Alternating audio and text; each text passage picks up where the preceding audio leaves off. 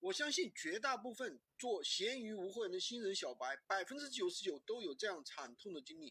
当客户到你店里下单，欣喜若狂，然后呢，你用他的地址到拼夕下下单，拼夕夕反手就给客户发了个信息，恭喜你下单成功。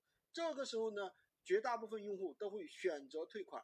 那别的博主都是教你怎么样去跟客户解释、去套路，对不对？那就是亡羊补牢。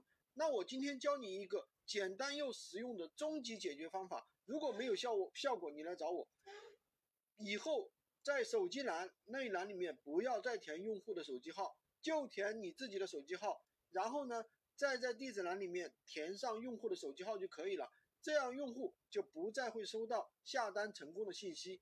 记得点赞收藏起来，喜欢军哥的可以关注我，订阅我的专辑，当然也可以加我的微，在我的头像旁边获取闲鱼快速上手笔记。这可是真正的干货。